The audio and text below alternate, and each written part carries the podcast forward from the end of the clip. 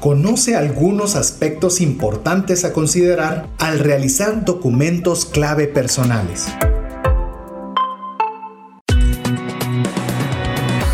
Nuestra mirada va más allá de los límites naturales. Nuestro objetivo, darte herramientas que puedan ayudarte a tomar decisiones financieras inteligentes.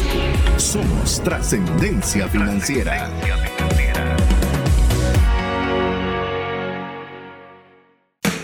Soy César Tánchez y termino un libro aunque no me enganche la lectura, solo para no dejarlo inconcluso. Soy Mario López Salguero y aunque no lo crean, estoy recibiendo clases de guitarra eléctrica. Hola, te saluda César Tánchez y es un verdadero gusto compartir contigo un programa más de trascendencia financiera. Mi nombre es César Tánchez y como siempre un placer poderte invitar a este espacio donde queremos que tú trasciendas junto con tus finanzas. Es decir, que tengas lo suficiente para tu diario vivir, para que tengas lo suficiente para poderle dar la mejor vida posible a tu familia, pero también para que puedas tener más que suficiente, no solo para agradar a Dios con la buena administración, sino que puedas tener para compartir con una mano amiga que tanto necesite alguna ayuda. Estamos contentos, estoy, eh, no estoy solo, estoy, estoy muy bien acompañado. Solo antes de presentar a los amigos que están compartiendo conmigo el día de hoy, acuérdate que estamos en la serie Documentos Clave, en lo cual en el episodio anterior hablamos sobre los documentos clave para bienes raíces y hoy vamos a tener uno muy personal. Sí, es correcto, tenemos documentos clave personales. Así que te animamos a poder escuchar y compartir junto con nosotros y nuestros amigos e invitados especiales la experiencia que tienen en cada uno de estos documentos. Pero antes de arrancar de lleno con todo el material que te hemos preparado el día de hoy, quiero presentar primero a mi amigo y coanfitrión Mario López Salguero. Bienvenido, Mario. Hola César, hola a todos. Pues es un gusto acompañarlos en un eh, episodio nuevo del programa de trascendencia financiera. Eh, creo que este programa de hoy es algo que es, considero que es de mucho valor para ustedes, especialmente porque durante su vida eh, existe, el, el, episodio anterior hablamos de la importancia que existe de, relacionado a lo que son los documentos legales que trabajaremos en algún momento de nuestra vida.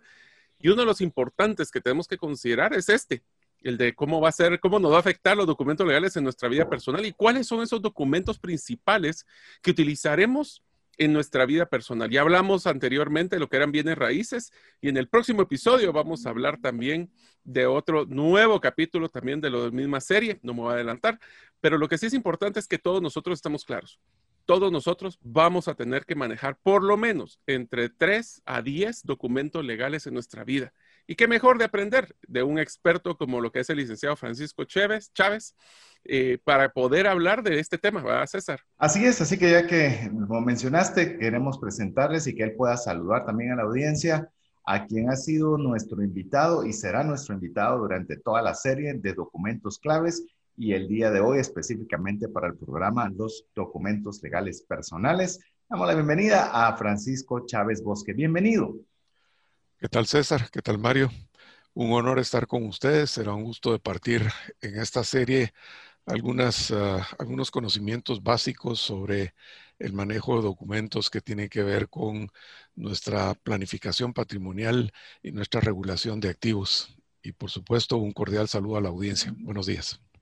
Muchas gracias. Agradecemos mucho el tiempo que Francisco ha estado dedicando a nosotros. Estamos aprendiendo junto con Mario y esperamos que usted también mucho, muchos aspectos que eh, Mario mencionó de 10 documentos en toda la vida. Yo, yo, creería que muchos de los documentos que hemos mencionado, creo que los 10 los he visto en un año quizás o en menos. Probablemente. Constantemente estamos haciendo eh, muchas transacciones y como ya bien nos lo explicó Francisco en el programa anterior, pues eh, básicamente desde que hacemos cualquier tipo de transacción, estamos haciendo una transacción que conlleva una connotación legal. Así que le damos la cordial bienvenida. Amarres de los cinturones, póngase, póngase el cinturón porque vamos a ir a una buena velocidad. Mario, arranquemos ya con el tema que tenemos preparado el día de hoy. Estamos en la serie Documentos Clave y el día de hoy vamos a conversar sobre algunos de esos documentos claves, pero en la línea personal. Francisco, me gustaría que arrancáramos un poco con uno de los temas que conversamos de una pincelada muy ligera en el programa anterior y hablamos sobre el tema de testamento. Entonces, que nos pudieras contar un poco de cómo es que tal vez algunos de los detalles o de los datos más importantes a tomar en cuenta al desarrollar un testamento y qué deberíamos tratarnos de fijar como puntos más importantes. Bueno, primero que todo hay que empezar por recordar que la pandemia nos ha hecho a todos estar conscientes que transitamos brevemente por este mundo y que en cualquier momento nos podemos ir. Y si eso llega a suceder, lo ideal es que no dejemos problemas a nuestras familias. Es decir, que dejemos perfectamente organizado todo nuestro patrimonio para que pueda trasladárseles de una manera que sea la más eficiente y la menos costosa. Uno de esos mecanismos es precisamente otorgar testamento. Realmente hoy en día el, término correcto es planificación patrimonial. Debemos organizar nuestro patrimonio de tal manera que pueda trasladarse a nuestros seres queridos, a nuestra familia, de la manera como consideremos que es la más adecuada. El testamento es una parte de esa planificación financiera, eh, patrimonial, perdón. Y consiste en nada más y nada menos que eh, un instrumento que se otorga ante un notario con la presencia de dos testigos. Es uno de los pocos casos donde un notario tiene que auxiliarse de dos testigos que conozcan a la persona que va a otorgar el testamento. Y en ese instrumento se regula quiénes son los herederos de la persona que lo está otorgando, que se llama testador. ¿Quiénes son los herederos para el caso de que quiera eh, nombrar eh, sucesores universales? Simple y sencillamente los menciona como tales. Heredo a mi hijo eh, Carlos como mi heredero universal y él va a heredar en consecuencia todos los bienes, los derechos y las obligaciones del testador. Y también puede dejar una especie de regalos o de pequeños recuerdos a, ciertas personas que se llaman legados. Pues le dejo mi carro eh, Chevrolet modelo 1950 que tanto, tanto quise al que fue eh, el piloto de mi familia durante muchos años, fulanito de tal, eh, le lego a la persona que me atendió en los últimos años de mi vida, pues eh, un regalo de, de tantos quetzales, en fin, es la manera como se regula ese traslado de activos. Naturalmente, eso le da una seguridad jurídica a la familia o a los que van a recibir los bienes porque claramente se establece quiénes son los herederos pero tiene sus inconvenientes también. Y es que para que ese testamento sea aceptado por las autoridades, tiene que pasar por un proceso. Eso se llama proceso sucesorio. Y se puede hacer ante un notario o se puede hacer en tribunales. Al final de, ese proceso, que puede complicarse bastante como todos los trámites legales en este país, el juzgado o el notario declarará válido el testamento, declarará herederos a quienes ahí se mencionan y ordenará que se liquide el, impuesto correspondiente. Previamente a ello se habrá elaborado un inventario con todos los bienes que integran la masa hereditaria que va a estar regida por este testamento. El expediente pasa a la Procuraduría General de la Nación, pasa también a la Superintendencia de Administración Tributaria, por último a la Contraloría de Cuentas para que ahí se liquide el impuesto. La ley que regula el impuesto es bastante antigua, como de los años 40 aproximadamente, y ya está desfasada en cuanto a, porcentajes, en cuanto a, montos que se van a cobrar dependiendo de la relación que los herederos tengan con el testador. Por eso es conveniente tratar de planificar más allá que un simple testamento y hasta cierto punto dejar el testamento como una especie de sombría grande que cubra lo que no hubiese sido ya cubierto por otros mecanismos. Y me explico. Por ejemplo, si el testador tiene cuentas bancarias, pues puede perfectamente designar quiénes son sus beneficiarios ante el banco para que no tengan que ir a un proceso sucesorio y reciban directamente esas cantidades. De esa cuenta le puede uno limitar los bienes que van a ser objeto del proceso sucesorio y hasta cierto punto evitar gastos innecesarios. Ahora bien, ese testamento no debiera ser un documento que se otorga una vez en la vida. Hay que revisarlo por lo menos cada cinco años. No solo para que esté actualizado en cuanto a bienes, y ahí se están describiendo los bienes, sino en cuanto a los herederos, porque muchas cosas pueden pasar en el curso de tan solo cinco años. Una pandemia puede cobrarle la vida a los herederos designados en el testamento original y entonces habrá necesidad de modificar ese testamento para, para incluir nuevos herederos o hacer cambios en los legados o en las herencias que se están dejando. Francisco, yo quisiera hacer una pregunta que es bien importante. Estamos hablando de todos los beneficios que tiene un testamento. Más sin embargo, hagamos un ejemplo. Una persona tiene un terreno y no deja un testamento. ¿Cuál es el problema que deja él para sus herederos? Bueno, eso se llama, eh, es, eh, un, sería un proceso intestado. intestado. Esa persona murió de manera intestada. quiere decir que no reguló a quien le dejaba sus bienes.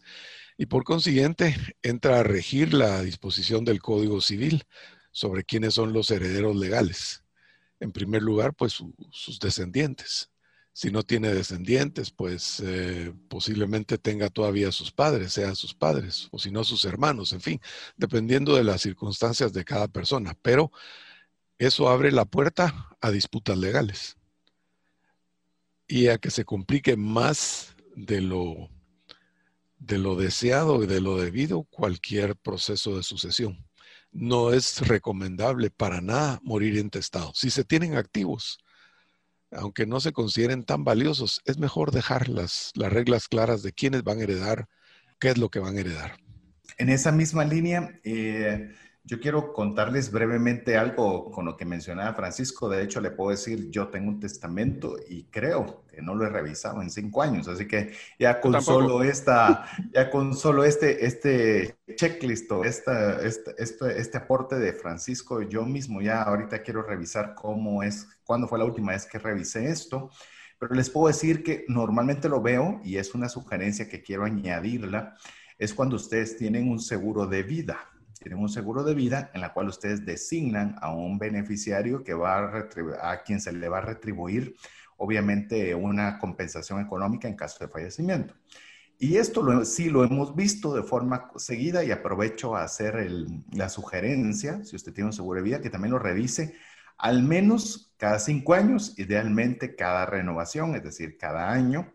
Eh, hemos tenido personas que, por ejemplo, eh, le habían dejado el, como beneficiario a su novia, y lo digo con, propiedad de una persona específicamente que estoy pensando, en la cual pues por no revisión pues dejó a la novia, la novia ya estaba casada con familia y demás, y resulta que obviamente en el momento, un momento de una enfermedad la cual pues eh, podía fallecer, eventualmente falleció, hasta ahí se decide revisar a quién estaba, mm, quién era la persona beneficiaria, se da cuenta de este tema y entonces, pues obviamente ya decide canalizarlo a lo que era su actual familia. Pero son cosas que no, no nos tomamos a veces el tiempo a, a, poderlas revisar y resulta que ahí obviamente, imagínense, hubiera llegado el recurso a, no digo que sea una mala persona o un mal lugar, sino simplemente no hubieran llegado hacia el deseo de la persona que había contratado. Entonces, eh, se los digo si tienen seguros de vida, pero esto obviamente aplica perfectamente al tema que estamos viendo hoy de un documento legal de esa revisión constante. Eh, yo quiero añadir, eh, Francisco, y no si es, si es exactamente en esta la figura, sino para aclararnos o ampliarnos, que yo recuerdo, al menos lo que yo recuerdo, eh, una persona puede decir, mire, si usted está hablando, si uno tiene un edificio, si uno tiene 50 casas, si uno tiene 30 vehículos, pues entonces hay que dejar un testamento, pero yo no tengo nada.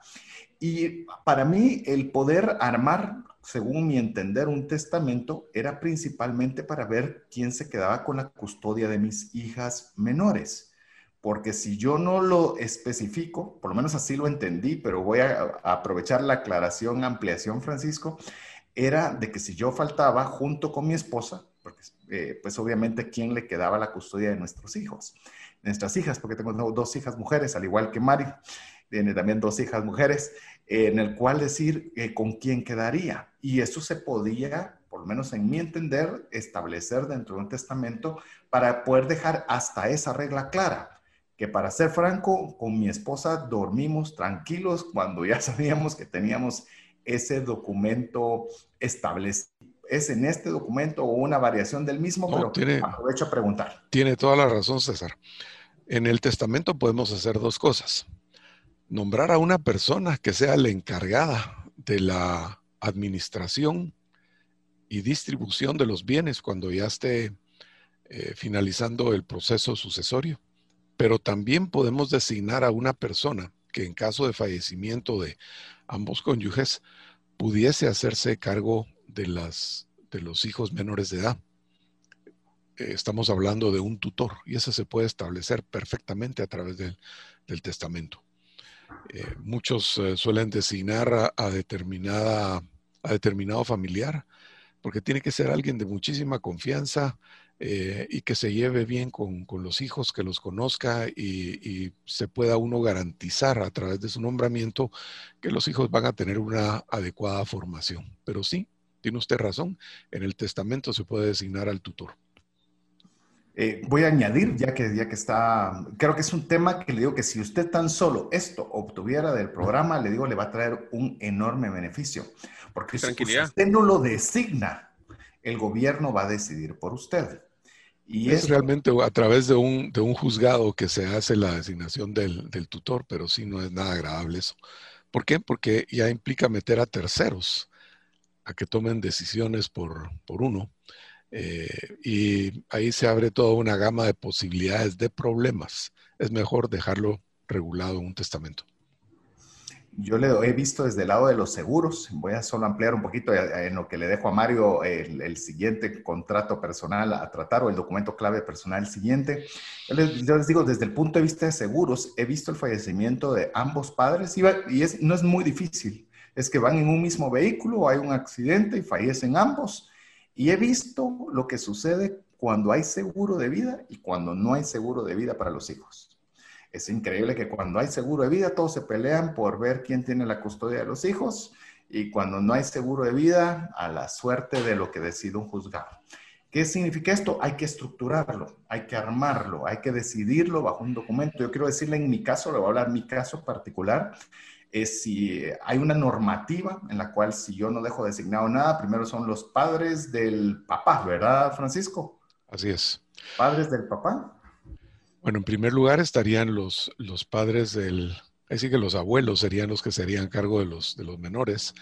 Si no están ellos vivos, pues eh, nos vamos hacia la, hacia la rama materna y lo mismo pasa con los hermanos. Pero eh, hay familias de familias que no necesariamente tengan eh, vivos a, los abuelos o que no tengan hermanos, que estén solo ellos con sus hijos. Entonces sí es absolutamente necesario, es prudente y es pues por amor a los hijos el que hay que designar a alguien que pueda ver por ellos en el futuro. Tocó un tema muy delicado, muy, muy, muy serio. Y es muy importante, y le digo, no es difícil de hacer, sí hay que tomarse a pensar, con mi esposa nos pusimos a pensar, eh, ¿quién sería la persona idónea? Para poder ser este tutor, porque inclusive aunque fuera mi papá, por ejemplo, mi papá es una persona mayor, una persona que ya vive sola, eh, imagínense para dejarle niñas chiquitas de colegio, por más que se puedan amar como abuelos y nietos, no es la persona más idónea para poder eh, continuar la educación en la formación de mis hijas. Entonces, usted tiene que pensarlo y decir, ok, ¿a quién sería a quien me gustaría? Que puede ser por idoneidad de valores, de edades y demás. E incluso eso usted puede ponerlo tan complejo como ponerle un seguro de vida de forma en rentas para que no sea una carga financiera, porque otra cosa es, mira, hermano, mira, cuñado, aquí te dejo a mis hijos y yo falto. Es decir, bueno, también yo, si la cosa está complicada y ya con dos cargas más, ¿cómo le haría? No te preocupes, aquí están los recursos, en caso de falte te darán una renta mensual de X.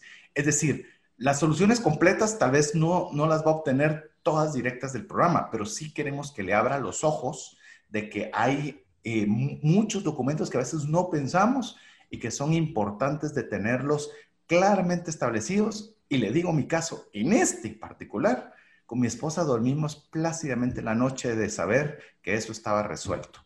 Así que es algo que usted puede hacer. Yo le recomiendo que si usted quiere saber más sobre esto, eh, por favor vaya a herramientaslegales.com. Ahí será una, ahí va a poder tener muchas herramientas para ver el tema eh, relacionados con los temas legales, pero hágalo, porque realmente no hacer nada, usted está haciendo algo. Mario, ¿te parece si vamos con el siguiente? Sí, solo para contarles pues una historia un poquito. Eh, pues solo para terminar este, eh, si recuerdan ustedes, y no sé si les contamos aquí a la gente, a las personas que escuchan el programa, que recientemente tuve pues la pérdida de mi papá. Y dos temas que salieron relacionados a los testamentos. Uno bien interesante es, yo sí les daría una recomendación y es que los testamentos es importante que los herederos conozcan que existe y cuáles son los criterios utilizados. Nosotros teníamos claros el criterio del testamento de mi papá. En este caso, él dejó una parte de su, de su patrimonio a una tía y nosotros estábamos claros. Entonces, no es aquella lucha de a ver qué me dejó mi papá, sino que ya estaba claro el procedimiento. Y segundo es, eh, creo que ese, esa comunicación que tuvo mi, mi, papá con todos nosotros nos dio mucha tranquilidad de que en el proceso de, de fallecimiento de mi papá unió a la familia y no la separó hemos visto casos y en el tema de, testamento empresarial, que es uno de los emprendimientos que tenemos con César, que es tema de, acuerdos de accionistas, nos damos cuenta, al igual que en familias, que se desmoronan en el momento que falta una de las personas por la falta de claridad de lo que deja un testamento. Y quisiera hacer un punto importante, eh, eh, Francisco, y es que no tiene que estar la persona ya fallecida como para poder hacer este proceso transitorio del patrimonio, ¿verdad? Existe un concepto que, si no me equivoco, le habíamos puesto rentas vitalicias, si no me equivoco. Eh, traspaso de activos y renta de por vida. Mario, ¿Qué significa eso? Disculpa, Mario, vamos a dejar este en el siguiente segmento porque no quisiera dejarlo, dejarlo a la mitad.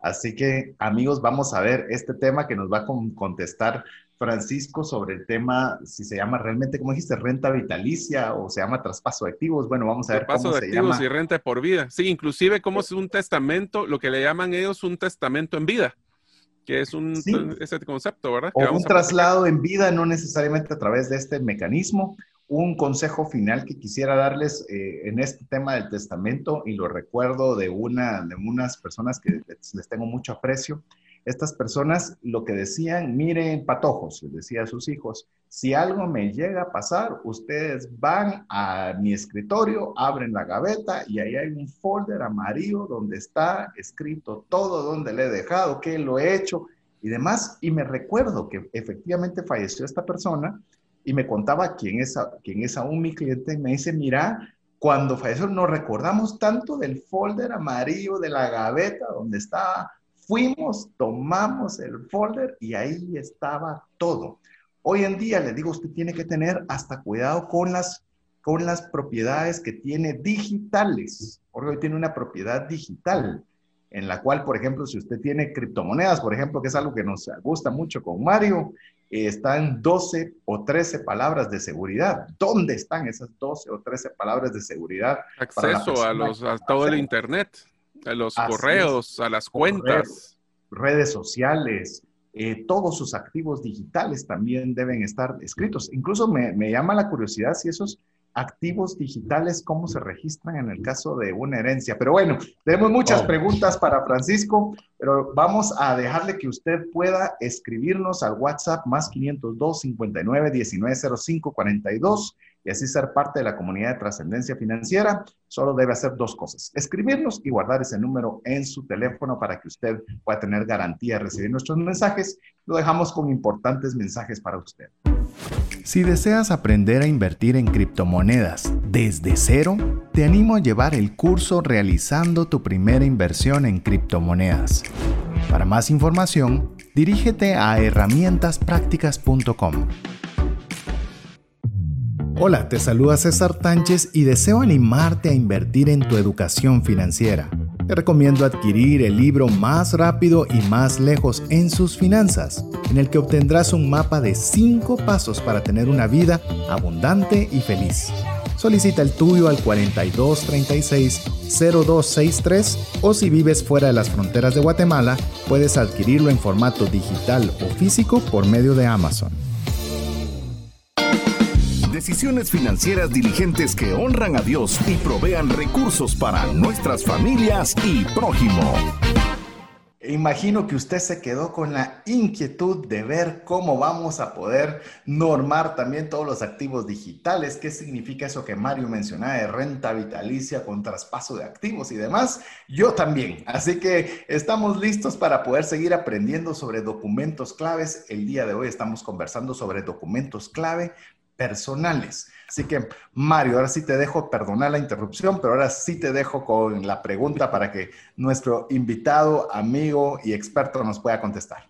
Bueno, quedamos pendientes de dos temas, si te recuerdas, César. No solo es el tema de cómo podemos hacer ese concepto de, de hablemos de testamento en vida, sino que también yo creo que nos quedamos bastante interesados y mientras estamos en el corte platicábamos de cómo manejar realmente los activos digitales, desde los códigos que las, las 12 o 13 palabras que son para accesar a la billetera virtual en una criptomoneda, hasta temas, por ejemplo, de acceso a cuentas, redes sociales, eh, inclusive en nuestro caso, por ejemplo, que tenemos dominios o tenemos algún otro activo digital, ¿cómo se manejaría eso? Y tal vez con Francisco la primera pregunta sería, hablemos del tema de activos digitales y seguimos con el tema del el testamento en vida o como lo estamos llamando, renta vitalicia, que es el traspaso de activos y renta por vida. De acuerdo, se recuerdan que al inicio de la charla mencionamos que más que testamento teníamos que enfocarnos en el concepto de planificación patrimonial, porque el testamento no es más que parte de esa planificación patrimonial. Y sí, Mario, usted tocó un tema muy importante que es que el testador debe comunicar a sus herederos lo que está haciendo, que todo el mundo sepa exactamente lo que está haciendo.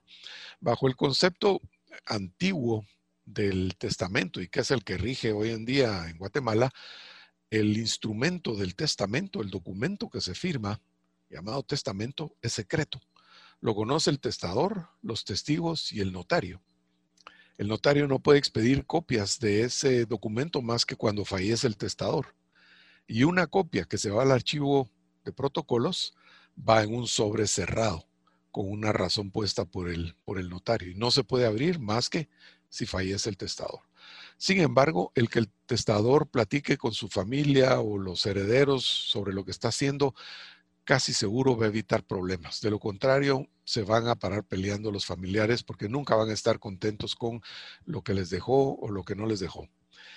Ahora bien, los tiempos actuales eh, son increíbles y están desactualizando, pero a pasos agigantados, todas las viejas instituciones que teníamos, como el testamento.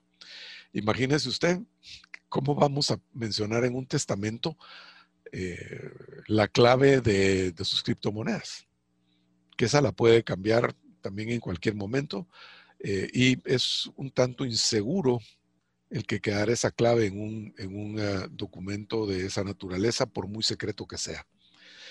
Para recalcarlo solo, Francisco, el que tenga acceso a esas 12 palabras tiene acceso a todo en la billetera. Entonces es como que diéramos acceso a nuestra cuenta bancaria. Exactamente. Entonces, eh, por eso insisto en que el testamento no es más que parte de la planificación patrimonial. Usted tendrá que hacer un arreglo específico para regir lo relacionado con su criptomoneda, al igual que lo está haciendo con sus cuentas bancarias que deja beneficiarios. De esa manera, eh, el concepto de planificación patrimonial es más adecuado porque ahí podemos ver cómo regulamos la transmisión de todos nuestros activos. Ahora bien, eh, no solo a través de un testamento vamos a transmitir los bienes, podemos hacerlo estando en vida, ya sea que donemos nuestros activos a determinada persona. Es una donación entre vivos, como lo, designa la ley. O bien donamos los bienes y nos reservamos el usufructo, de tal manera que seguiremos haciendo uso de los mismos y gozándolos hasta el día de nuestra muerte, en que ya pasarán sin ningún eh, problema al, donatario. También hay otra figura que usted tocaba, que es la, la, famosa renta vitalicia. Y es que suponiendo que yo ya no tengo familia, ya estoy grande, mm, tengo un gran amigo que es, eh, o una persona que aprecio muchísimo, que es eh, eh, más joven que yo y que sé que va a morir después que yo, le puedo dejar mis bienes. y se los transmito de una sola vez con la condición de que me pase mensualmente o trimestralmente, como yo quiera, una renta. Una renta por el resto de mi vida. Por eso se llama renta vitalicia. Se ponen de acuerdo y hacen la transmisión de bienes, paga la renta y usted ya está tranquilo recibiendo un ingreso y tranquilo que ya dispuso de la manera que usted mejor deseaba a la persona que usted deseaba esa transmisión de bienes eso solo para que tengan una idea, lo he vivido yo en varias de las instituciones donde uno puede endosar las acciones de una empresa, pero tener el usufructo de la toma de acciones de esa empresa. Y solo quiero hacer un último punto que es bien importante para mí, es que he visto demasiadas familias desmoronarse por la falta de previsión de ese patrimonio. Y les voy a decir uno de los aprendizajes que en vida me dio mi papá y sí quiero recalcárselos a ustedes. Y es que mi papá siempre nos dijo, a ustedes en vida le di todo lo que yo pude. Y especialmente lo que nadie les puede quitar, que fueron sus estudios, que fueron los que usted los llevó a poder hacer su patrimonio. No esperen de mí que les deje algo. Si les dejo ganancia, pero no les tengo que dejar nada, porque yo a ustedes en vida les di todo lo que pude. Entonces yo les comparto ese, uno de los valores que a mí me recalcó mi papá y cuando mi papá falleció, Ninguno de nosotros, mis dos hermanos ni yo, estamos esperando recibir nada. Si recibíamos algo, bendición. Si no lo recibimos, mi papá nos dio en vida todo lo que pudo para nosotros. Así que les recalco eso porque esa planificación patrimonial, sí les quiero hacer una historia rapidísima. Hemos visto con César ya varios casos de señores que tienen una finca, le pueden dejar en el testamento 50-50 a dos hijos y después se vuelve un problema porque quién es el que toma las decisiones, eh, por ejemplo, en una empresa con 50-50 en, sus acciones y quién es el que toma las decisiones si no es mayoritario. O sea, pensemos, no, por favor, mi consejo final es, no piensen de que cuando ustedes no están, ahí miran qué hacen, porque eso lo único que va a hacer es crear tensión en las familias y tanto esfuerzo que hizo usted para generar este patrimonio, para dejarle un legado a su familia, no lo deje como un problema déjalo como un proceso transicionario de dejarles un patrimonio. Inclusive les puedo decir, tal vez sumando, porque aquí voy, estoy metiendo un poco en el tema de la experiencia con el tema de los seguros. Eh, por ejemplo, Mario mencionó la finca. Tiene una finca en la cual hay un hombre y hay una mujer y se quedan 50, 50 cada uno. Eh, y no implica que la mujer no pueda hacerse cargo de la finca, pero lo estoy poniendo solo por un tema simple de ejemplo decir, yo no quiero nada que ver con la finca. No me gusta ni ensuciarme los zapatos, mucho menos irme a meter un potrero, pues, o sea, no, no lo voy a hacer. Y el varón dice, pues sí, pero yo, yo soy el que estoy sacando adelante la finca. Entonces, ¿por qué le tengo que compartirle yo el 50% a ella? Mejor dividámosla. Y entonces, ¿cómo se divide? Hay una parte que sí pasa agua, otra parte que no pasa agua. Bueno, hay 50 factores que pueden hacer esto complicado. Yo les puedo aunarme al consejo que bien dio Francisco, en el cual decir lo más importante es dejarlo claro, dejarlo claro. Yo incluso le puedo dar un ejemplo. Suponiendo que su hijo varón, en el ejemplo que di, es quien se va a hacer cargo de la finca, déjele la finca 100% a él y déjele otro activo o déjele un seguro de vida a su hija donde le entre cash, donde le entre algo donde no tengan que dividirse y pelearse por un activo que lo que va a ocasionar, y lo he visto muchas veces, es que las familias se dividan y se peleen, algo muy lejano a la voluntad de quien estaba tratando con mucho esfuerzo de dejarle un legado a su familia. Así que eh, me gustó mucho el concepto que mencionaba Francisco, el testamento tan solo es una parte, pero si podemos delegar todo y ordenarlo todo en vida es mucho mejor. Tema de criptomonedas, no lo quiero dejar suelto o activos digitales, le, puedo decir algo, que es lo que yo hago. Imprimí la hoja con las contraseñas y demás cosas importantes, lo metimos en un, un, folder, en un lugar donde solo mi esposa sabe dónde está y le digo cualquier cosa me va a faltar. Ahí está el folder, el equivalente al folder amarillo. Ese es un folder blanco, ahí está el folder blanco al cual tienes acceso. Lo que no he hecho aún, que es algo que sí creo que voy a hacer, es, que una persona contingente lo sepa. Hoy por hoy estamos mucho tiempo juntos con mi esposa, lo que implica que nos pueda pasar algo en conjunto, que otra persona, que sería la que sería a cargo de mis hijas, también sepa que existe un folder y que si algo nos pasa a los dos, donde puedan tener acceso a ese Así que son consejos que le estamos diciendo del documentos clave que usted tiene que tener en consideración cuando usted eh, eh, a veces no lo sabe, pero que los puede organizar y los puede organizar de una forma fácil y como puede ser mi caso, que usted duerma tranquilo en la noche. Pero, ¿qué le parece, Francisco, si cambiamos ahora a otro tipo de documento, que son los pagarés por préstamo? A ver, ¿qué nos puede contar sobre los pagarés por préstamo? Bueno, ese es un documento mercantil eh, muy sencillo y consiste en una declaración de una persona que ha recibido X cantidad de dinero de otra persona y que se obliga a devolver esa suma de dinero en determinado tiempo. En ese documento idealmente se debe fijar la tasa de interés, si es que se va a cobrar interés por, por, esa, por ese préstamo, y sobre todo la forma de pago, cómo se va a pagar el capital recibido, cómo se van a pagar los intereses, si al final del plazo, mensualmente, en dónde se va a pagar.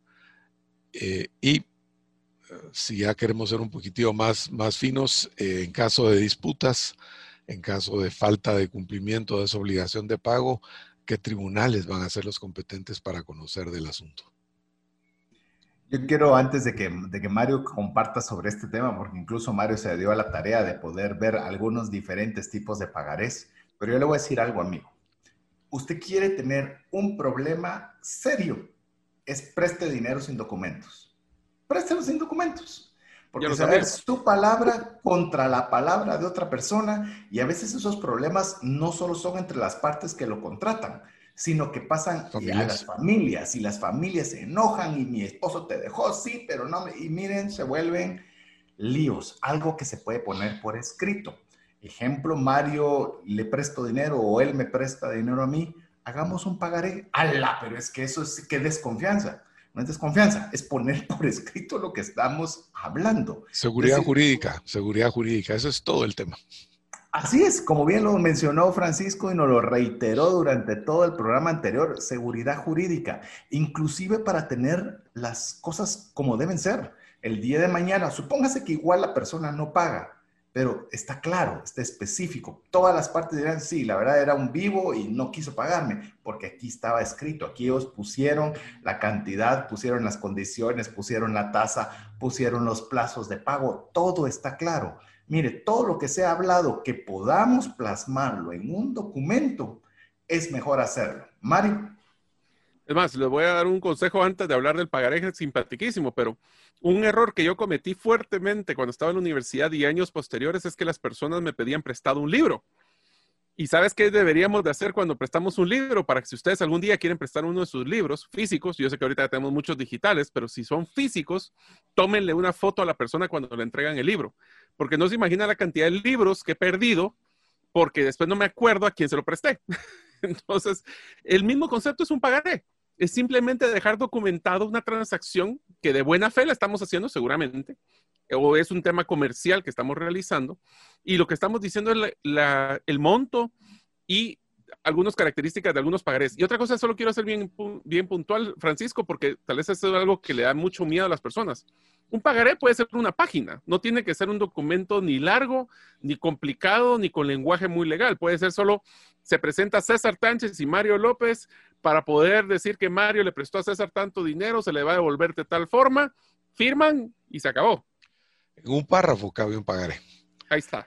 No es, no es cosa del otro mundo. las cosas más de lo que necesitamos complicarlas, ¿verdad? Y tratándose de comerciantes, es obligado que cualquier préstamo que se haga entre ellos esté documentado. Y qué mejor forma de hacerlo que a través de un pagaré que es sumamente sencillo. Como les explicaba, mención de la cantidad, quién lo recibió, la forma de pago, la tasa de interés, la fecha. Nada más. Es algo muy, muy sencillo. Algunas, si queremos complicarlo, ahora hablando ya de, de, cosas adicionales, algunos ejemplos que podemos poner adicionales es, pues, desde la forma si es por ejemplo, le presto el dinero a César y César me va a hacer un pago único de reembolso al de cuando termine un periodo de tiempo. Otro puede ser que lo hagan amortizado y significa que son varios pagos y si vamos a tener un interés o no de ese monto. Otros que son interesantísimos es que se puede pagar intereses durante cierto periodo y al final del periodo devolver el capital o el monto que se le prestó a la otra persona.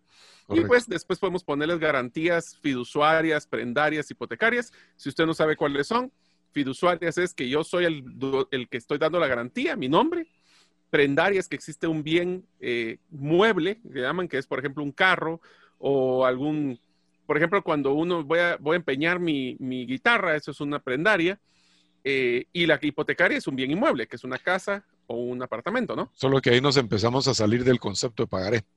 Ya entramos más, más que todo a un reconocimiento de deuda o a ah, un préstamo, en fin, pero eh, eso no quiere decir que la deuda eh, que tenga garantía hipotecaria no esté documentada en un pagaré, pero ya se requieren dos documentos y es complicar un poco las cosas. es mejor separarlo. Es, te estoy el pagaré, y estos son los términos. El pagaré estrictamente fiduciario, que puede tener, por supuesto, un avalista, o sea, un garante eh, que va a responder junto con el deudor del pago de la, de la deuda. Buenísimo. Entonces, bajo el concepto general, eso es una garantía fiduciaria, que somos nosotros como que somos nosotros como personas individuales los que estamos dando la garantía que sí te va a pagar. Correcto, que respondemos como, como deudores fiduciarios, respondemos con todos nuestros bienes a esa obligación. ¿Y la repercusión legal eh, a la hora del incumplimiento, Francisco? Bueno, ahí eh, obligadamente hay que acudir a tribunales. Dependiendo del monto del pagaré, será un juzgado de paz o un juzgado de primera instancia del lugar donde reside el deudor o donde sea especificado en el pagaré. Y el juzgado, con, al recibir la demanda, pues decreta el embargo de bienes del deudor, ya sea que se trate de cuentas bancarias, que se trate de vehículos, que se trate de casa, y con esos bienes se hace pago. Esos bienes salen a remate y se adjudican al, al acreedor o se adjudican a quien haya pagado por ellos y el dinero que se recaude de ese remate se le entrega al acreedor. Pero ahí hay que sumar costas judiciales, hay que sumar intereses, en fin, es algo no recomendable para un deudor el tenerse que ver obligado a enfrentar una acción judicial por ese incumplimiento. Voy a mencionar algo al respecto. Eh, este es un tema delicado, el tema de los préstamos entre personas, eh, porque obviamente otra cosa muy diferente, como ya nos lo aclaró Francisco, es lo que son préstamos bancarios y demás. Estos son, son pagarés entre, normalmente entre personas y ya lo vimos de carácter fiduciaria. Eh, yo me he dado cuenta, eh, con lo que he enseñado un poco sobre finanzas durante los años, es que cuando alguien presta la otra persona me dice, ¿qué hago? Porque me está pidiendo prestado fulanito. Y yo le digo, documentalo por escrito. Ahora específicamente, ya, ya sé de una forma técnica, es que le haga un pagaré. Pero ¿cómo? Se va a ofender y capaz que ya no me vuelve a hablar. Igual no le volvería a hablar si ya no le va a pagar. Entonces yo creo que cuanto más transparentes las cosas, son mejores. Incluso le puede servir de una forma muy elegante también de no prestar el dinero. Porque una persona normalmente que tiene la intención de pagar no va a tener un empacho, no va a tener un empacho de no firmarle un pagaré, porque tiene la genuina intención de pago. Pero aquí muestra la formalidad de la solicitud, ¿verdad? Es una formalidad de una solicitud. Además, tengan en cuenta que ese es un negocio jurídico. Muy amigos podrán ser, pero ese es un negocio jurídico. Y por consiguiente hay que documentarlo adecuadamente. No tiene nada que ver la amistad con el negocio jurídico. Por amigos le está facilitando esa cantidad, pero se debe documentar como se, considere que es lo más adecuado para proteger los intereses de ambas partes. O sea que no debiera existir ningún empacho en firmar ese, ese documento. Así es. Así que amigo, le digo, si usted está en esa inquietud, porque son muchas las personas que durante estos años me han escrito que qué hacen si les piden prestado, de antemano, no se preocupe en pedir una garantía. Mario, ¿te parece si vamos con el siguiente? Sí. Y por favor, no se trata de que hagan pagarés eh, por prestar libros, ¿eh? Solo era una expresión que quería utilizar para eso, ¿eh? Miren, pero la culpa la tiene Mario. Yo, tengo a Mario buena cantidad de tiempo de conocerle y me recuerdo en una oportunidad cuando él vivía en El Salvador, me prestó su apartamento en El Salvador y tenía una pila de libros. Recuerdo todavía el que leí que mientras estaba, estaba en ese apartamento y me decía, agárralos, no te preocupes y de ahí me los devolves. Así que vos eras buena parte responsable porque vos también los prestabas. Pues le estoy contando porque perdí muchos libros, no es porque esté... Eso me lo explicaron a mí en el camino, pero desde me hubieran prestado libros y tomar la fotografía hubiera sido una forma para poder documentarlo. No con un pagaré, pero por lo menos para que sepan, mira, aquí está la foto, pues, o sea, ahí, me lo, ahí te lo encargo. Pero bueno, solo es una forma de poder verlo. Ya hablamos de la planificación, el tema del endoso de las acciones, así que yo quisiera hablar uno específicamente que creo que debería ser un documento base para cualquier persona que quiera emprender con uno o varios socios. Y se llama el acuerdo de intención. Le llaman en inglés MOU o Memorandum of Understanding, Memorándum de Entendimiento, o inclusive un LOI o Letter of Intent. En pocas palabras, es que nos queremos poner de acuerdo para hacer un negocio y queremos firmar un documento de que estamos queriendo hacer esa intención. ¿Es así, Francisco? ¿O para qué sirve este tipo de documentos? Bueno, esos documentos se utilizan no solo para para formar sociedades, sino para entrar a alguna sociedad pagando determinado precio y se firma en tanto se llega a establecer técnicamente cuál es el valor justo a pagar. O para otro tipo de negocios también. Aquí en nuestro medio utilizamos muchísimo, pero para efectos de bienes raíces, la famosa promesa de compraventa, que es una especie de precontrato que va a regular exactamente Em, derechos y obligaciones de las partes en tanto se llega a celebrar esa, esa compraventa. En el mm. caso de, esos eh, eh, MOUs o LOIs que usted mencionaba, eh, son bastante comunes. Por ejemplo, si usted va a, va a entrar a formar parte de una sociedad y quiere comprar determinado número de acciones, ahí se regula qué acciones son las, qué monto de acciones va usted a comprar, cómo se va a determinar el precio, en qué plazo se van a ejecutar el contrato de compraventa y su ingreso a la sociedad, etcétera, etcétera.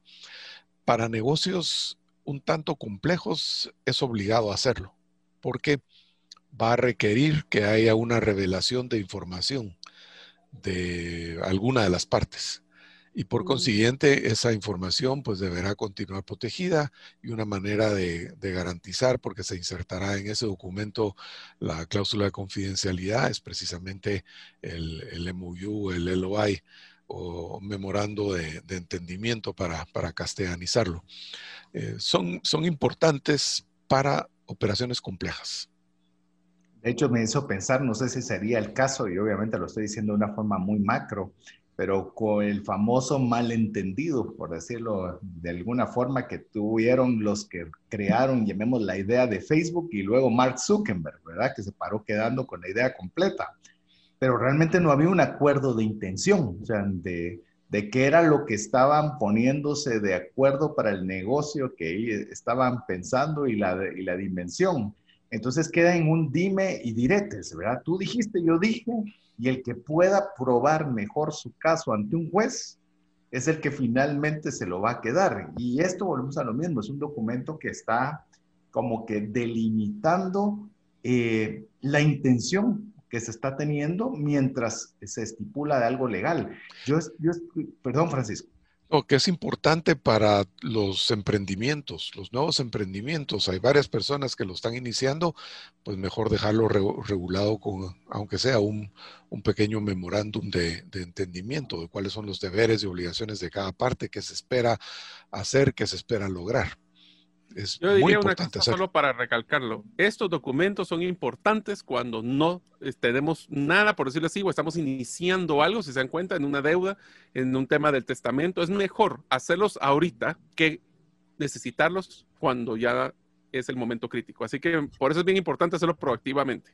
Como lo hemos mencionado mucho con Mario, con el tema de testamento empresarial, si usted quiere, hay un podcast en el cual hablamos de lleno sobre este tema pero es mejor hacerlo con raciocinio que después emocional sin documentos. Y ahí y ahí la verdad no vamos a llegar a un buen término, pero cuando tenemos la cabeza fría es el mejor momento para hacer todo este tipo de documentos claves. Pero bueno, nos escribe al WhatsApp dedicado a trascendencia financiera más 502 59190542, nos escribe y nos guarda en su número de teléfono para garantizarse que usted pueda recibir información de nuestra parte. Les recomiendo mucho que usted escuche nuevamente el podcast, porque hay muchos consejos. Estamos en una velocidad bastante rápida y que usted puede tomar, ya sabe, su papel y lápiz para tomar sus notas y poner su curso de acción. Recuérdese el APC. ¿Cuál es el APC, Mario? Aprender, practicar y compartir. Así es. Y con esto vamos a mensajes importantes para usted. Si deseas aprender a invertir en criptomonedas desde cero, te animo a llevar el curso realizando tu primera inversión en criptomonedas. Para más información, dirígete a herramientasprácticas.com. No permitas que una enfermedad o fallecimiento inesperado destruya la economía familiar. Contrata un seguro de vida, gastos médicos o de bienes con expertos. Cotiza el tuyo al WhatsApp 5995 4444. Tener seguros es una decisión financiera inteligente. Mensajes vía WhatsApp 502 59190542. Muchas gracias por el favor de su audiencia. No crea que lo damos por sentado, lo valoramos. Sabemos que usted podría estar haciendo muchas cosas diferentes, pero ha decidido apartar este tiempo para poder incrementar su conocimiento sobre temas financieros, específicamente que le hagan trascender en sus finanzas y más aún específicos en la serie que tenemos de documentos clave, donde estamos conversando de varios documentos claves personales.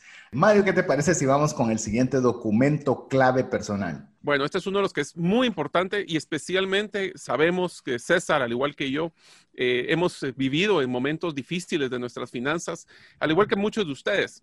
En algunos casos, algunas de las personas pueden llegar a tener que hacer un tipo de reconocimiento de deuda ante un banco, ya sea por una deuda de tarjeta de crédito, por un préstamo.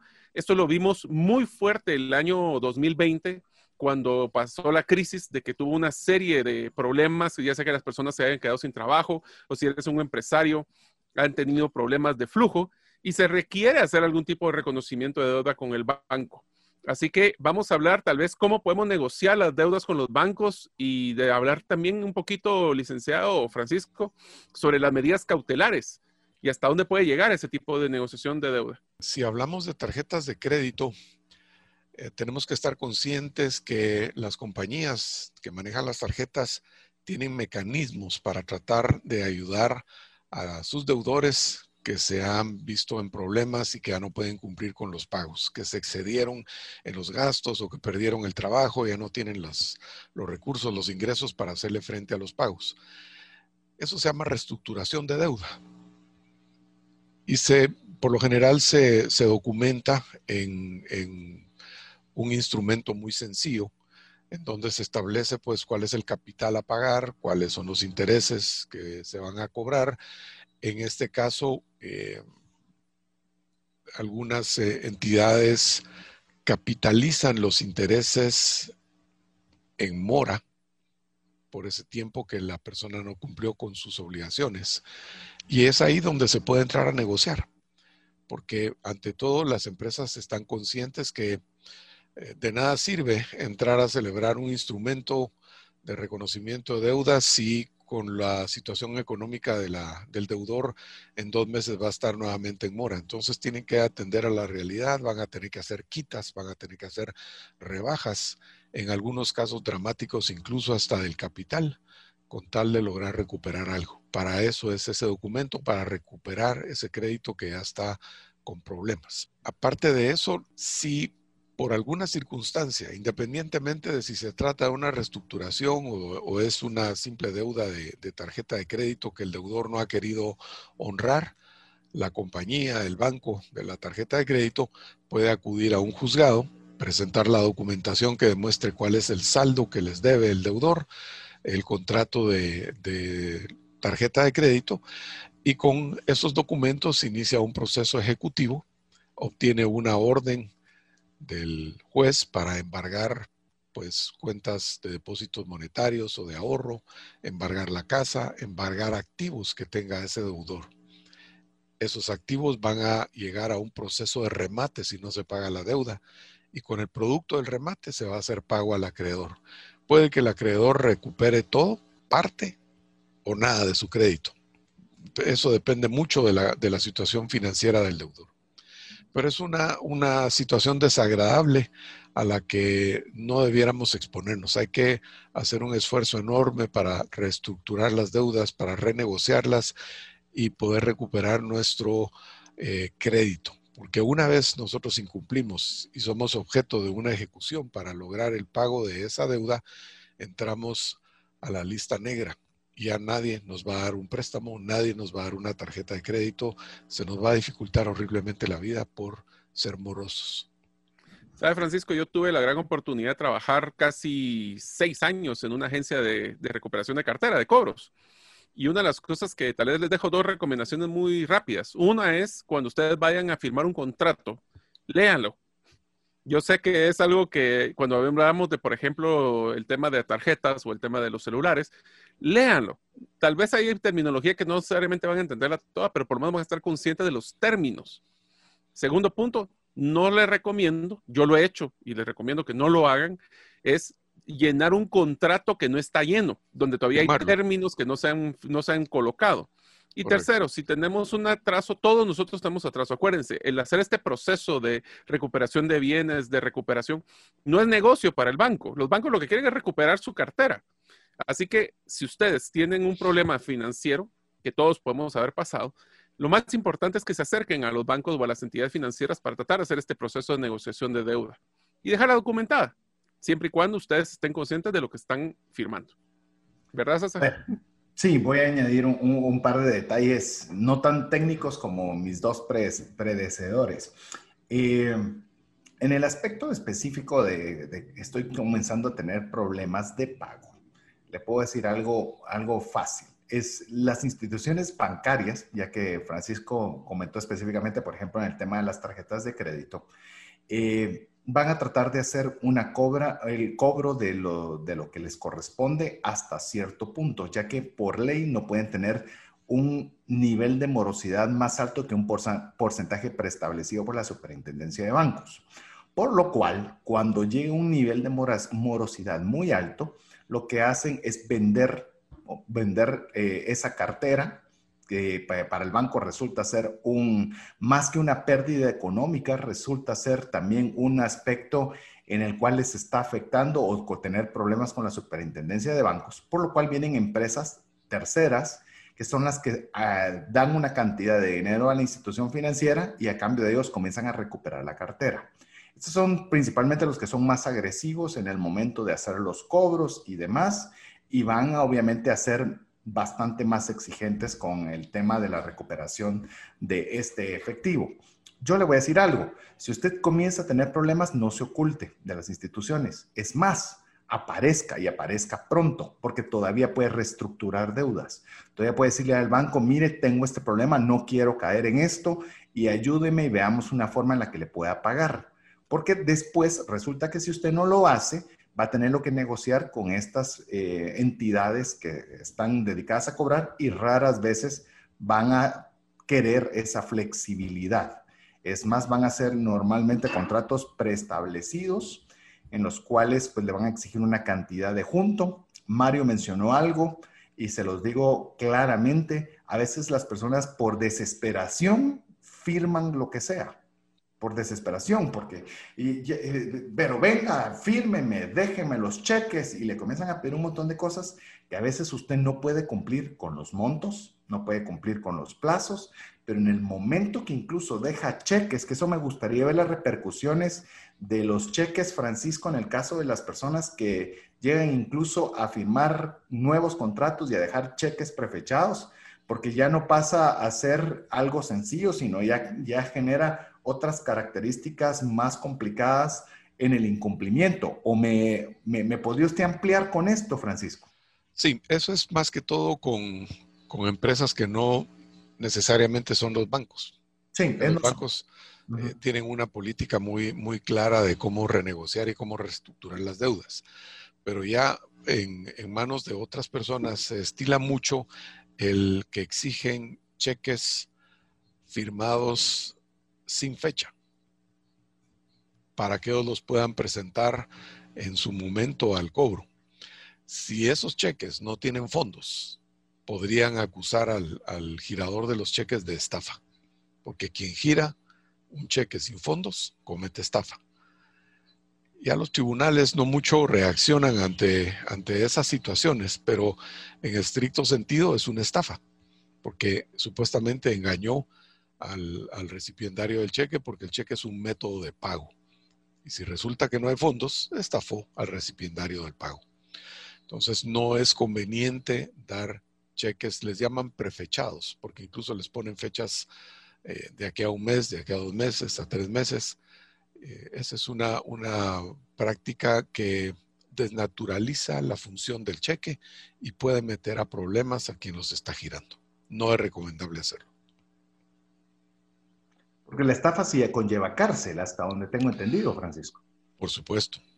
Sí, estafa es un delito. Y entonces, eh, si le llegan, lo llegan a procesar por eso y progresara la acusación penal, por supuesto que puede ser sancionado y, sometido a cárcel para expiar esa culpa.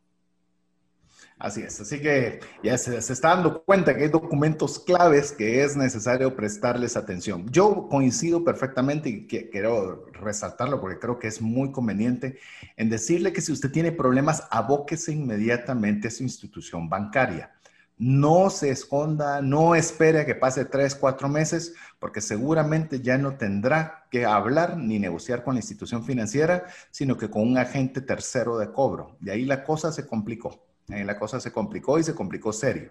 Así que si usted está comenzando a tener algunas dificultades, yo le voy a decir algo más todavía. Se va a oír durísimo lo que voy a hacer. Pero antes de incumplir el pago de un préstamo, venda un activo. Venda su carro, venda su bicicleta, venda, le digo, y se lo digo desde, se lo digo desde la experiencia. En nuestro caso, en nuestra familia, tuvimos una situación financiera compleja, en un momento tan compleja que para poder salir de esa situación financiera compleja tuvimos que vender la casa, quedarnos en casa. Le puedo decir algo y por eso la frase me sale del corazón. Es más fácil construir desde cero que desde menos un montón. Sí, me quedé sin casa, sí, me quedé sin deudas. Y construir desde cero es mucho más fácil que cuando tenemos un hoyo que va en constante crecimiento hacia abajo. Así que no espere que algo venga maravilloso y se borre las cuentas del banco. Lo hemos dicho mil veces, pero no se ha dado nunca hasta el momento. Las cuentas siguen estando en las instituciones financieras, en los agentes de pago. Es preferible quedarse con menos activos, pero dormir tranquilamente en la almohada. Sé que me salió un poquito el documento clave, pero es, es vital y se lo digo con el respeto, con el, eh, con el apapacho de alguien que tuvo que hacerlo. Es más, un pariente muy cercano mío se vio en problemas severos para, para poder pagar su vehículo y lo acompañé a entregar el vehículo a la institución y poder finiquitar lo que tenía que hacerlo. Es doloroso, es vergonzoso, se siente uno fatal y eso que no era yo el que lo estaba entregando, pero me sentí igual de ver cómo, cómo es de triste pero sale uno sabiendo que aunque si toma un transporte público o se monta en una bicicleta, lo hace en paz. Así que, perdón la ampliación, pero le digo, es algo que vale la pena que usted lo tenga eh, muy presente. eso es buena fe, eso es buena fe, eso es actuar de buena fe y por lo general eso tiene una recompensa porque la persona o, el, o la entidad financiera eh, aprecia ese gesto y va a tratar de darle las mejores condiciones posibles para sacarlo del problema. Es más, voy a emplear algo. Busque entre los podcasts de trascendencia financiera uno que se llama récord crediticio. Yo no, no, no, voy a poderlo decir lo suficiente, pero es uno de los mejores podcasts que hemos producido. Porque nosotros pensamos, a ah, récord crediticio, saber ni qué es y me hago el... Mire, el récord crediticio es el que le abre o le cierra las puertas para trabajo, ah, sí, pero es que qué barbaridad, esa es mi información privada.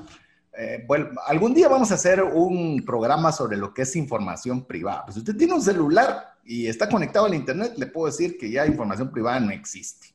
Pero antes de poder adentrar a un programa que sería interesante ver el tema de información privada, le puedo decir, es algo crucial que usted cuide su récord crediticio por sobre todas las cosas. Tanto fue así que el rey Salomón dijo, más que las muchas riquezas, cuida el buen nombre.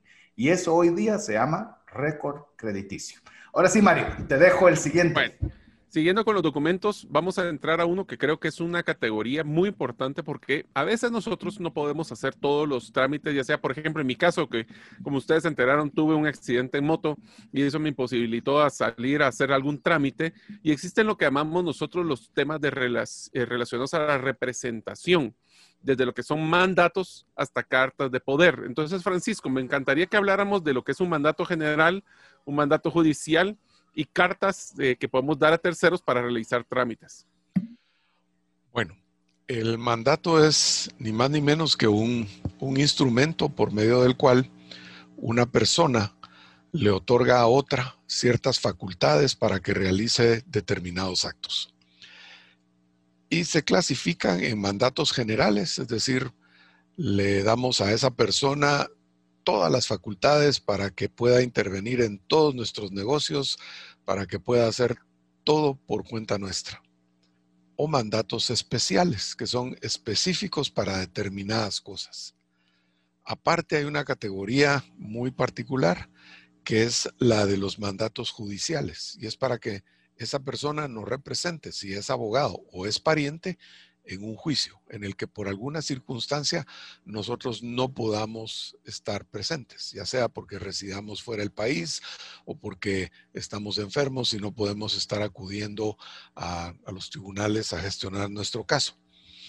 Y hay ciertas cosas que no requieren de, un documento tan formal, porque este, estos primeros mandatos tienen que ser otorgados en escritura pública ante notario, tienen que inscribirse en el registro Em, en el registro de, poderes del Archivo General de Protocolos. Y tratándose de comerciantes, para actos de ese comerciante tienen que inscribirse también en el registro mercantil. Pero hay ciertos actos que no requieren tanto formalismo. Por ejemplo, yo soy accionista de X sociedad y no puedo comparecer a la asamblea que se ha convocado y que físicamente o incluso ahora eh, a través de, programas como Zoom o cualquier otro vínculo informático, medio digital, pues simple y sencillamente le otorgo una carta ah, dirigida a la administración de la sociedad diciendo Mario me va a representar.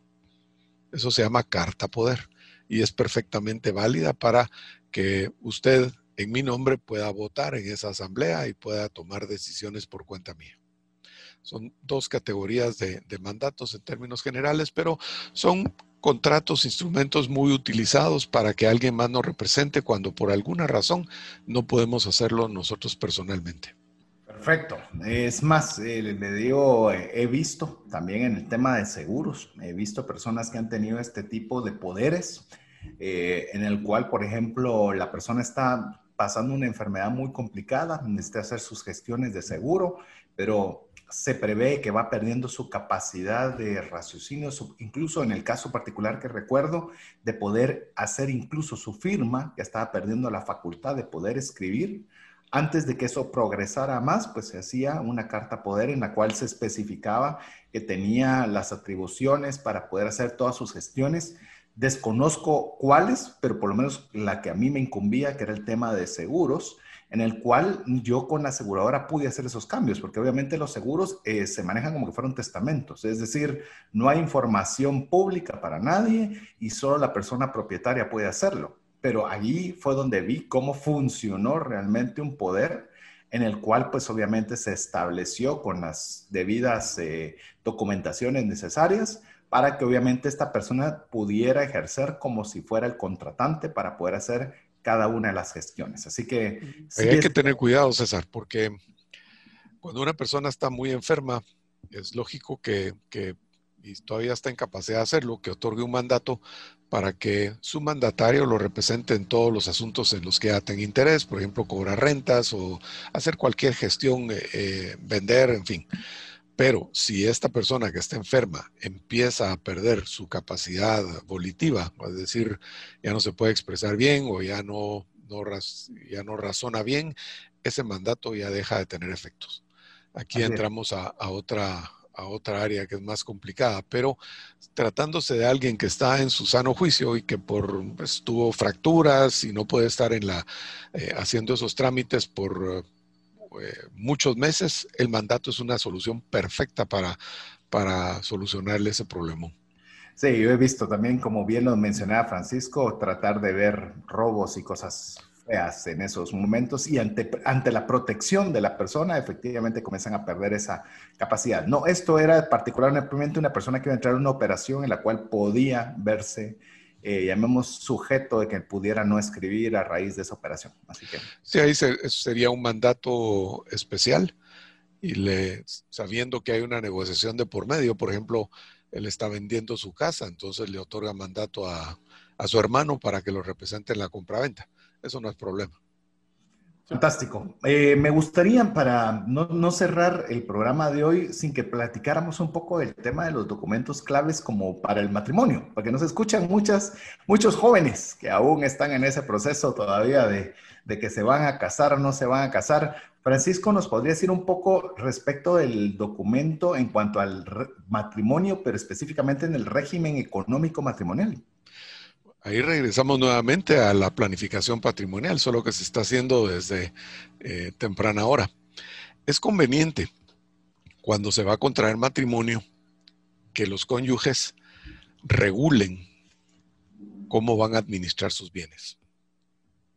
Puede que tengan ya varios bienes, eh, como la ley que lo rige es el Código Civil que data del año 1963, eh, ahí se establece que quien tenga activos por más de mil quetzales tiene obligación de celebrar un contrato que se llama capitulaciones matrimoniales.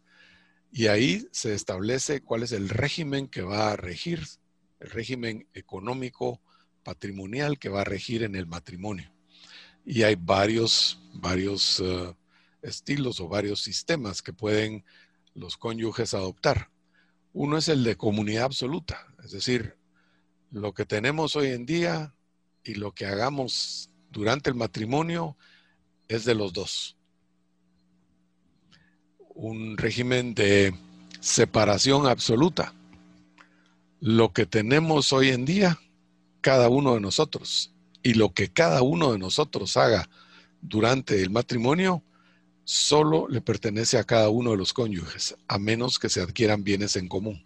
Ahí van, irían mitad y mitad.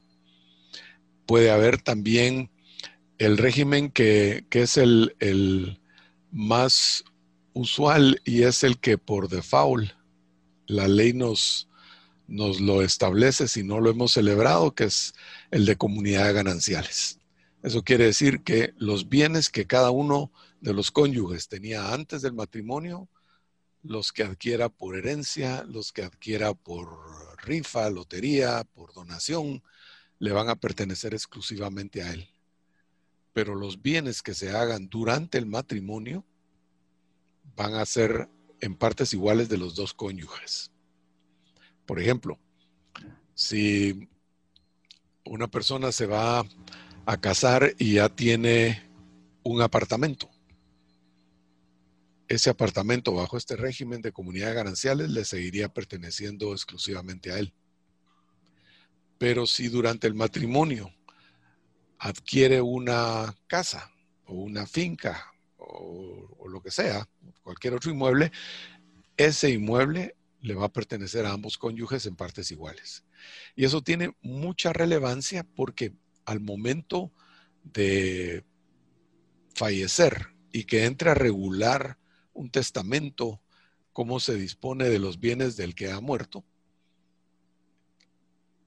Por ley, la mitad de los bienes en, siendo regidos por comunidades gananciales, los bienes que hubieran sido adquiridos durante el matrimonio, son automáticamente del otro cónyuge, del cónyuge sobreviviente. Esos no entran a la herencia, aunque estén solo a nombre del que, está, del que ha fallecido. Por eso hay que tener mucho cuidado cuando se va a celebrar las capitulaciones matrimoniales, hay que platicarlo eh, muy bien con, la pareja para, para, estar seguros de qué es lo que se quiere hacer y discutirlo con el asesor legal, porque eso tendrá que hacerse en escritura pública, inscribirse en el registro, antes era el registro civil, ahora será el, el RENAP, y tratándose de inmuebles que se estén siendo afectados, también inscribirse en el registro de la propiedad. Como ven, es complicado. Sí, y es algo que usualmente, ¿cómo nos vamos a sacar? Ah, lo que diga el abogado, y ahí se, y ahí se fue, ¿no? Comunidad, no es tema ni de comunidad de gananciales, y puede que eso no fuera lo más adecuado, porque alguno de los dos sea de una familia que tiene muchos recursos, que tengan algunas regulaciones en, su, en el patrimonio familiar, de que no puedan eh, participar en su administración los cónyuges de, de los miembros de la familia. En fin, eso es algo que hay que revisarlo con mucho detenimiento. No es tan fácil tomar una decisión ahí. Y es muy importante porque es prácticamente para toda la vida. Así es. Entonces, si se dan cuenta, amigos, tener o no tener se requiere que se regule. Así que tenemos que tomar en cuenta eso para nuestros, nuestro proceso. Realmente el tema de matrimonio, y pues Dios no quiera en un tema de que si existe una separación en el futuro, es importante que veamos el tema, no solo el patrimonio, sino también, como vimos en el testamento, el resguardo de nuestros hijos eh, cómo va a funcionar, eh, etcétera. Entonces, eh, creo que ha sido un, un, programa muy interesante, ¿verdad, César? Porque la verdad, yo ya tengo listado de tareas que tengo que componer.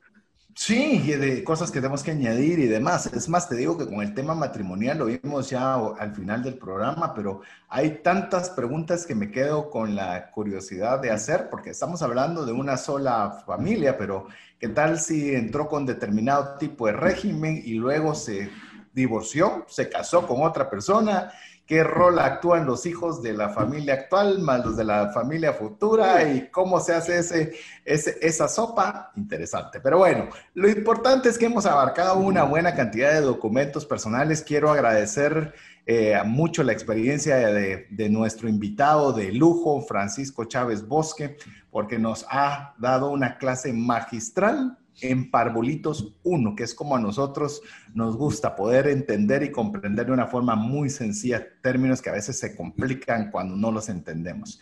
Así que damos la oportunidad de despedida. Eh, voy a iniciar por nuestro invitado, Francisco. Muchas gracias nuevamente por estar en este segundo episodio con nosotros. A ustedes, César Mario, de veras el agradecimiento es mío. Ha sido súper interesante discutir con ustedes. He aprendido nuevamente mucho más de lo que ustedes creen.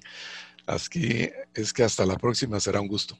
Muchas gracias, Francisco. Mario. Amigos, yo espero que de veras aprendan no solo nuestros errores, nuestros aciertos, sino que realmente estas son casi clases magistrales las que estamos recibiendo de, Francisco. Aprendan mucho, practíquenlo, compártanlo, el APC que tanto hablamos. La verdad es que yo les recomendaría de que este tipo de temas, si ustedes les llamó y les hizo clic, discútanlo con su pareja, eh, aunque estén en un régimen, no están en un régimen, si tienen con sus amigos, discutan este tipo y las, las, herencias como los testamentos. Vale la pena. Entre menos sorpresas tenemos en la vida a través de dejar documentadas las cosas, mejor nos está yendo después en el futuro. Algo que nos apasiona en el programa es recortar las curvas de aprendizaje y hoy fueron años recortados en tan solo un solo programa. Así que le recordamos que usted lo puede escuchar nuevamente en la retransmisión del podcast, pero más importante que lo comparta para que muchas personas también puedan evitarse algunos de los errores que se dan en los documentos clave personales. Así que en nombre de nos falta uno de la serie, ¿verdad, César? Sí, cerramos, cerramos, eh, cerramos el, la serie en el próximo programa. De una vez le decimos, casi nunca nos anticipamos, pero hoy sí lo vamos a decir. Vamos a hablar documentos clave laborales. Así que es un programa imperdible. Así que ahora sí, despidiéndome en nombre de Francisco Chávez Bosque, Mario López Salguero, Jeff en los controles y su servidor César Tánchez en espera que el programa haya sido de ayuda y bendición. Mientras nos volvemos a ver, que Dios le bendiga. Por hoy, esto es todo. Esperamos contar con el favor de tu audiencia en un programa más de Trascendencia Financiera. Esta es una producción de iRadios Guatemala Centroamérica.